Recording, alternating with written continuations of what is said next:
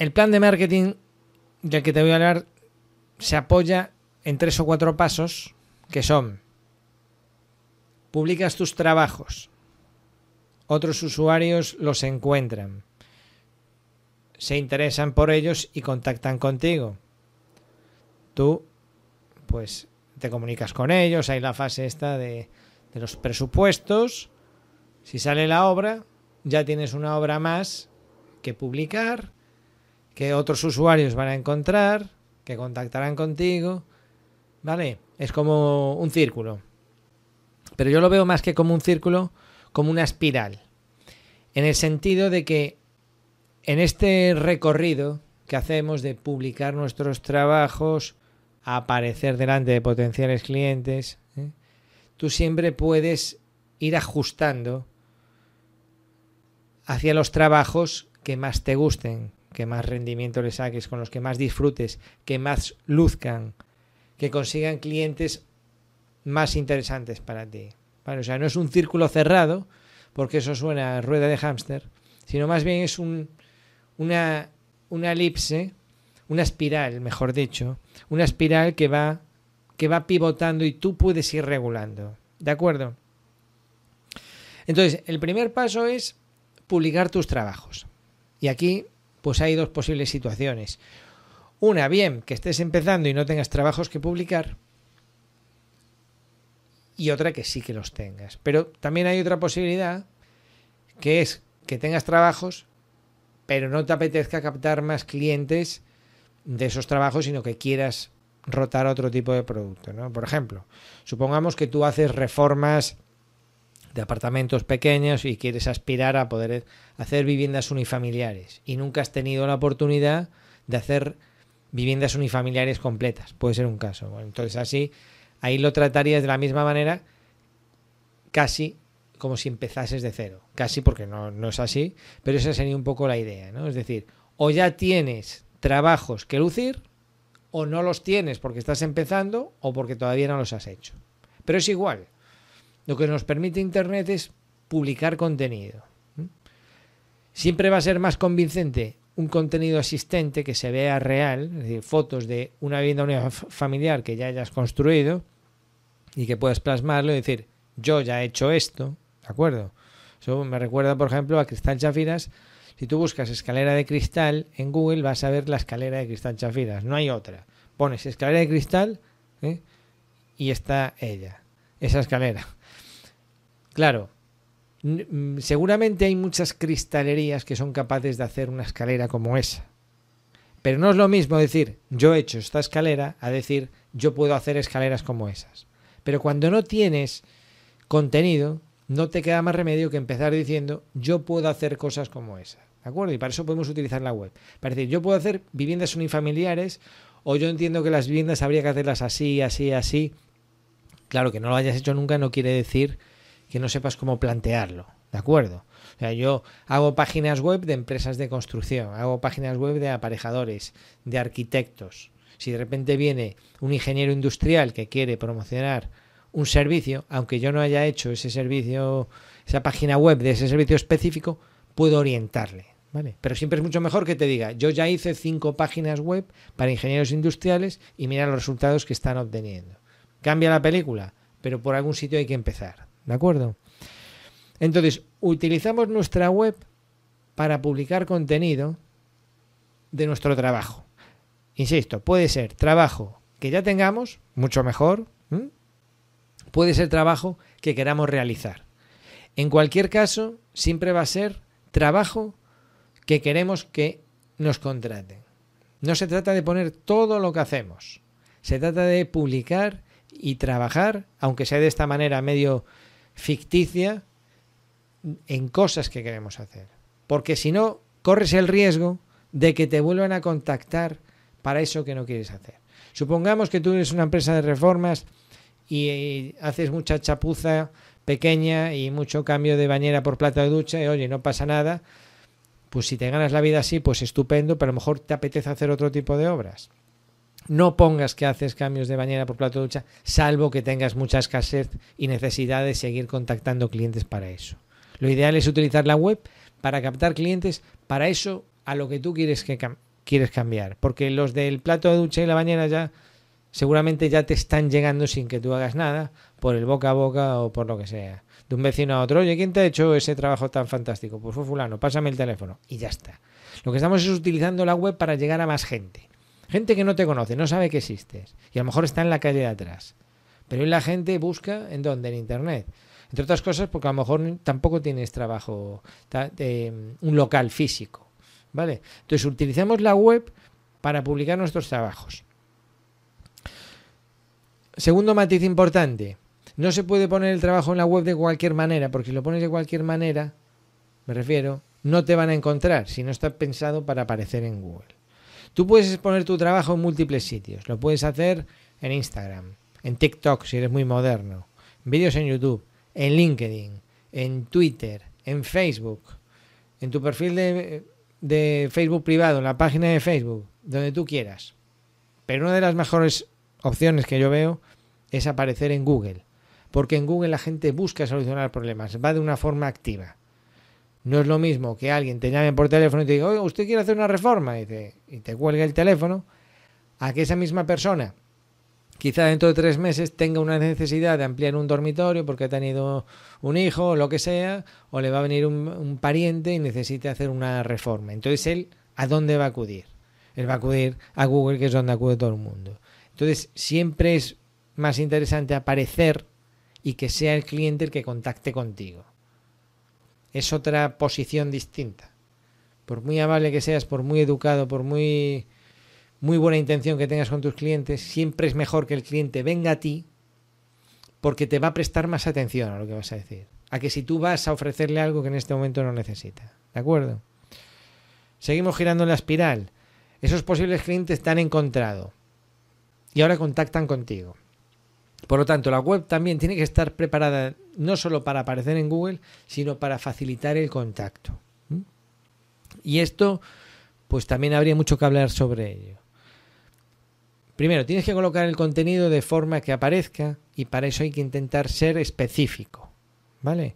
En vez de publicar páginas tipo portfolio, que es lo que hacen la mayoría de las empresas, tienes que publicar los trabajos concretamente, como si cada URL de tu web, cada página, atacase una necesidad en concreto. ¿Vale?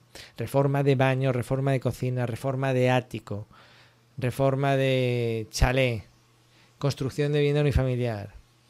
Cada página web, yo lo llamo webercial, es un comercial que trabaja por ti vendiendo un único producto. Ese es el gran secreto de la web, ser específico.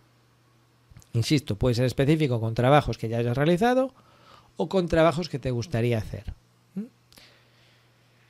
Facilitar el contacto quiere decir que ya la página web lo va a tener muy fácil.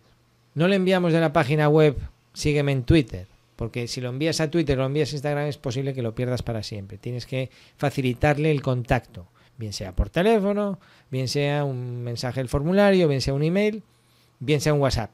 Lo importante es que lo tenga fácil, contactar. Te sorprendería ver, una vez que profundizamos en esto, en las estadísticas, el poco tiempo que permanecen las personas en las páginas web. Yo lo veo por mis clientes con los que tengo más confianza y que no necesitan muchos minutos para decidirse a contactar. Ves el historial del usuario ves que viene de Google, busca, ve una URL como mucho dos y contacta y ya está. Es cuanto necesita hacer tu web. Presentarte ante gente que busca lo que tú haces. Bien, ya he contactado contigo. ¿Vale? Hola, me, eh, me interesaría lo que tú lo que tú quieras que ofrezcas. Ahora viene otra parte muy importante que es la comunicación digital y aquí esto lo veo que es algo en lo que flaquea y sobre todo nuestro gremio que no se caracteriza por ser de los más tecnológicos del mundo, flaquea bastante. No puedes pretender nunca que una reforma llegue a buen puerto o te acepten un presupuesto sin que tú te expongas de una forma humana. ¿De acuerdo? O sea, por muy específico que sea el cliente y te diga, quiero, vivo en tal edificio donde tú ya has hecho una reforma, el baño es igual que el de Maripili y quiero que, que me lo hagas también a mí. ¿Cuánto me cobras por ello? Lo que no puedes es contestarle buenas tardes, adjunto presupuesto en PDF. Hay que intentar la interacción humana. Y hay que tener soltura. Soltura o bien para derivarlo en poder hablar con él por teléfono en persona y, o si fuese necesario poder enviarle un vídeo grabado. O sea, el aspecto de la comunicación digital no es cualquier cosa. ¿Y por qué? Porque estamos acostumbrados a la interacción persona a persona y en la comunicación persona a persona hay mucha parte de comunicación que no es la verbal y que nos ayuda a transmitir confianza a la persona que tenemos enfrente. Entonces, como tú tienes éxito en la calle y no te cuesta vender tus servicios cuando te reúnes con una persona y dices lo que le vas a cobrar por una reforma, lo que no nos damos cuenta es de que estamos transmitiendo más de lo que decimos. A lo mejor lo transmites por tu forma de expresarte, los gestos que realizas, el aspecto que tienes, eh, la formalidad que has tenido en acudir a la cita, todo eso es comunicación no verbal que te ayuda a vender tu empresa.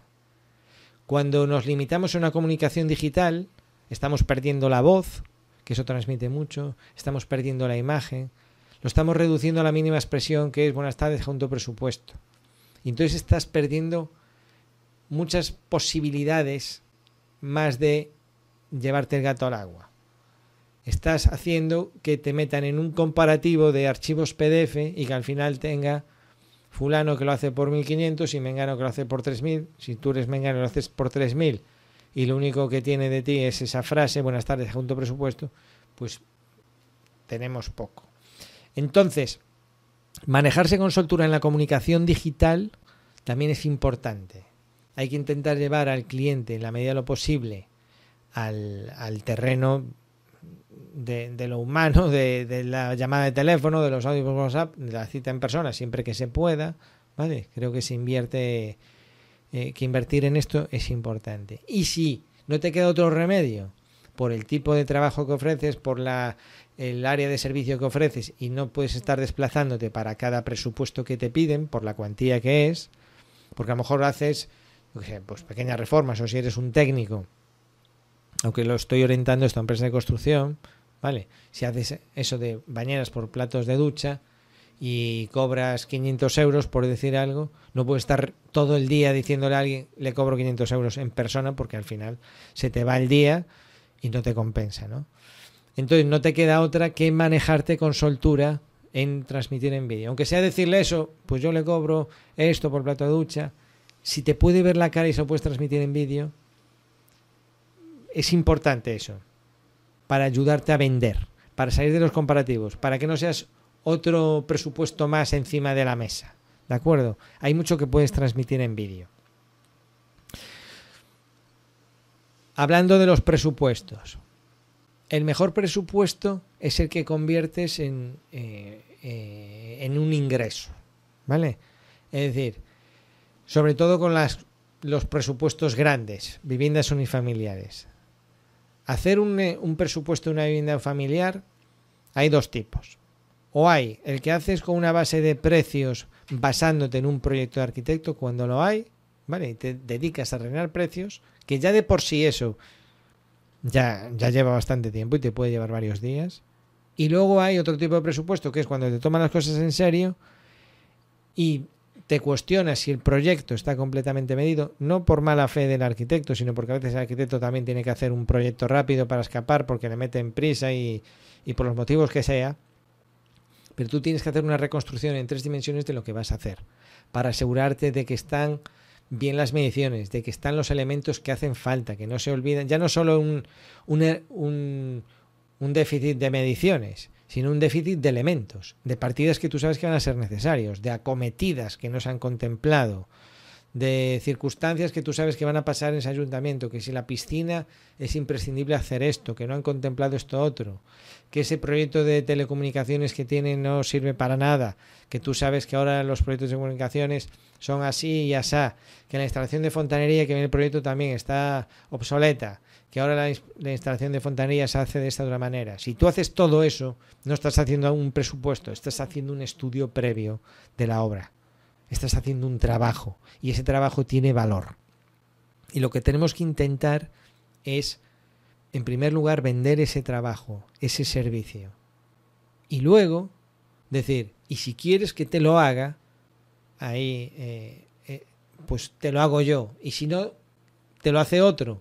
Pero tú ya tienes un estudio de, de un proyecto actualizado y real y que se puede llevar a cabo. No el proyecto del arquitecto, no las mediciones del arquitecto, sino un estudio realista con precios actualizados, teniendo en cuenta todo eso que he comentado, y si quieres te lo hago yo y si no te lo hace otro. Pero este estudio previo tiene un valor. Y eso es eh, específico de las empresas constructoras. ¿De acuerdo? O sea, no, porque la otra opción es, uff, qué pereza, no quiero hacer otro presupuesto más para meterme en un comparativo, entonces me voy a limitar a hacerlo mal. No, porque entonces pueden pasar dos cosas. Que te contraten y tengas que hacer ahora tú ese estudio previo y ver si te si vas a poder acometer la obra con esos precios y cantidades o que no te contraten por, porque te has ido de precio o porque no has sido tú el que le ha advertido de que ese proyecto, o sea, no le veo sentido a presupuestar algo que a priori sabemos que está mal. ¿De acuerdo? Si a mí alguien yo qué sé, imagínate que me dice, Iván, quiero aprender a hacer control de costes en Presto. ¿De acuerdo? Yo puedo decirle, ah, vale, tengo un curso que te enseña cómo imputar albaranes. Es una opción. Y ese curso cuesta 300 euros. Y viene otro y dice, yo te enseño también a imputar albaranes y cuesta 50 euros. ¿Vale? Entonces, ¿qué dice? Ah, los dos me explican lo mismo, uno 300 y otro 50. Pero si yo te digo, yo he estado años imputando albaranes. Necesito saber qué tipo de empresa eres tú. ¿Cómo lo vas a hacer? Si va a haber un administrativo para todas las obras o cada obra va a tener su propio jefe de obra que impute albaranes. Porque si es así, se explica de esta manera, si es así de esta otra manera, y te doy unos motivos para darte a entender que yo soy el que entiende de esto, tú ya vas a tener más argumentos para compararme a la hora de saber quién te va a explicar el presto. Entonces yo te digo, mira, yo analizo tu caso, te cobro tanto y luego, si quieres, te paso el curso. Pero yo tener una, una sesión contigo de una hora una tarde, te cobro tanto para analizar tu caso. Le estoy metiendo la duda al cliente, en este caso a ti como empresa de construcción, te estoy metiendo la duda de decir, ah, es que a lo mejor voy a comprar un, curso de 50 euros que no me sirve para nada. Entonces a lo mejor me interesa saber primero qué me conviene aprender como empresa de construcción y luego ver si compro el curso o no compro el curso. ¿Vale? Pues tú como empresa de construcción es lo mismo.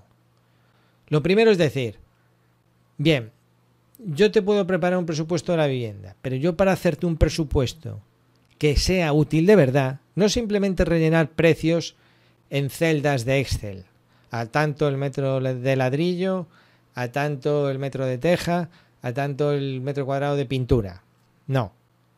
Saber en primer lugar que todo lo que está ahí es correcto, luego valorarlo con precios, eh, analizar soluciones, porque puede haber muchas soluciones para las instalaciones o, o los propios materiales.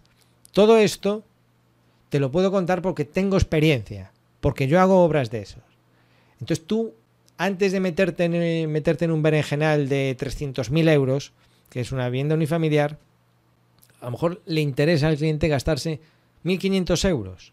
Pero 1.500 euros en tener un un estudio de lo que realmente va a ser la obra, con todos sus pros y sus contras y de la excavación y de, pagos en el ayuntamiento, con todo lo que tú sepas y le puedas aportar. Entonces, tu primer labor, tu primera labor no es vender, no es hacer un presupuesto, lanzarte de cabeza un presupuesto. Tu primera labor es vender tu conocimiento. Ese es el, el, el marketing que te interesa. ¿De acuerdo? Ganar autoridad. Y si esto no fuese posible, que hay que trabajar para que esto sea posible. Yo no digo que esto sea fácil, porque además vas a competir contra lo que suelen hacer los otros, pero así les va. estoy diciendo a lo que tenemos, es como lo que te decía al principio de la página web. Tú una página web la usas para promocionar viviendas unifamiliares. Otra cosa es que estés todo el año haciendo cambios de bañera por plato de ducha. Pero es, es como ponerse a pescar come lo que puedas, pero tú cuando vas a pescar, pones el anzuelo preparado para comerte un pescado. Pues la página web es lo mismo. Tú te preparas para conseguir mejores clientes de los que ya tienes. Y luego cada uno lidia con lo que pueda.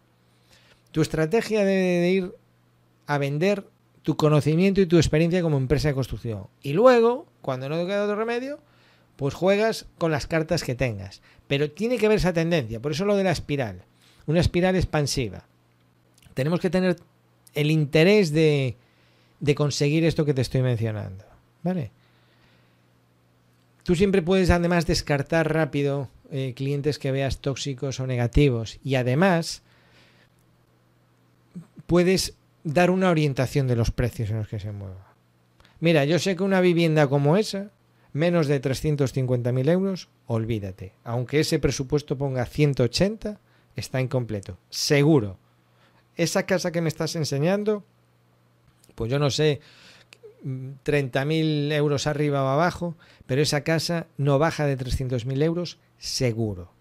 Bien, estás, ya estás comunicando algo. Tú puedes aportar valor gratuito, por decirlo de alguna manera, y orientar el tiro. Pero ya con eso vas a poder descartar a gente que dice, ah, no, no, eso ni de broma. No, pues yo quiero que me hagas el presupuesto de esto y si bajas por menos de 160, no me interesa ya ni, ni que me lo envíe. Pues ya está, es una cosa que te ahorras. Te lo llevo a mi terreno. Yo sé que el alquiler de presto oficial está en 50 euros mes en el momento de grabar este vídeo, mínimo tres meses. Yo no sé si hay empresas por ahí o distribuidores que quitan de su beneficio y en vez de a 50 te lo venden a 45. No lo sé ni me preocupa. O a 40. Margen tendrán, no sé los márgenes que tiene. Yo sé que lo vendo al precio oficial.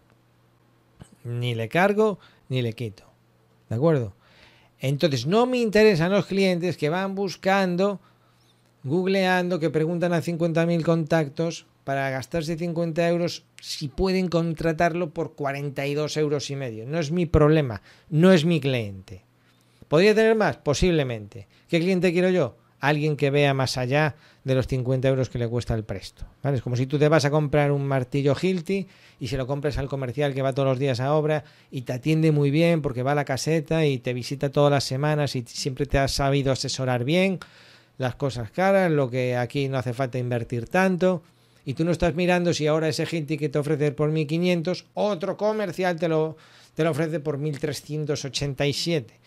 Puede ser, pero ves el conjunto del servicio que te están ofreciendo. Bueno, pues yo te recomiendo a ti que hagas lo mismo. Filtres clientes en la medida de lo posible y nos centremos en conseguir buenos clientes. Si hemos hecho bien las cosas, eh, pues tenemos ese estudio previo. Si no tenemos, si no hemos sido capaces de vender el estudio previo, tenemos un presupuesto. Bueno, en cualquier caso, tienes que saber lo que te decía de la comunicación digital, presentar ese presupuesto al cliente de una forma lo más humana posible, aunque sea virtualmente. Ahora, pueden aceptarte el presupuesto, buenas noticias, pueden rechazarlo, malas noticias, pero podemos reciclar ese trabajo. Todo ese trabajo invertido en atender una posible petición lo podemos reciclar para nuestra página web. Reciclar presupuestos es algo que tampoco hacen las empresas y una vez que tú te pones a estudiar una obra, insisto, mejor cobrarlo, mejor cobrarlo, pero si ese trabajo, aunque lo hayas cobrado, al final no sale, eh, lo puedes reciclar en tu página web. Yo he presupuestado una vivienda unifamiliar de estas características con dos piscinas y al borde de un acantilado, no ha salido.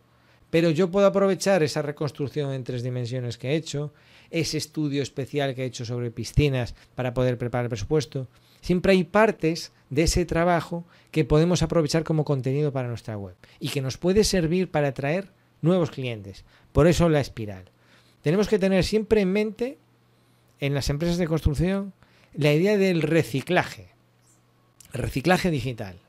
Cuando vamos a la obra, porque tenemos una obra en marcha, tener esa idea de esto muy bueno, este ángulo, estas fotos, este fragmento de vídeo, me sirve para vender que trabajamos estos materiales, que hacemos este tipo de trabajos. Entonces es cuando convertimos una obra en contenido, mucho contenido que se posiciona en web para búsquedas específicas. Tú puedes hacer una reforma de una vivienda unifamiliar y de ahí sacar material para 10 páginas dentro de tu sitio web. En una hablas de las piscinas, en otra hablas de las saunas, en otra hablas de baño con separación de inodoro, yo qué sé, lo que sea, altillo en el cuarto de los niños. Es una obra, pero lo reciclas para tu página web con mucho contenido. Una vez que estamos en este circuito de crear contenido, captar clientes y mm, llevarnos el gato al agua, ya la siguiente preocupación ya tiene que ver más con la efectividad, con aprender a hacer las cosas mejor. En todo este circuito. Hacer las cosas mejor cuando preparamos los presupuestos, a lo mejor aprendemos Revit para hacer los 3D, aprendemos Costit, eh, optimizamos los tiempos con Costit, mm, sacamos los presupuestos primeros en Presto, si tenemos plantillas en Presto y en Revit lo hacemos todo el proceso antes, si manejamos herramientas ágiles de comunicación digital, si mm, organizamos los trabajos también con herramientas y con sistemas que nos ayudan a tenerlo todo más bajo control, pues nos ayuda a centrarnos en lo importante, atender a nuestros clientes y promocionar nuestros productos para que aparezcan delante de otros potenciales clientes. Y vuelta a empezar. Y así es como lo veo yo el plan de marketing que debería seguir una empresa de construcción. Si todo esto resuena contigo, bueno, pues yo tengo una academia en donde explico todos estos aspectos.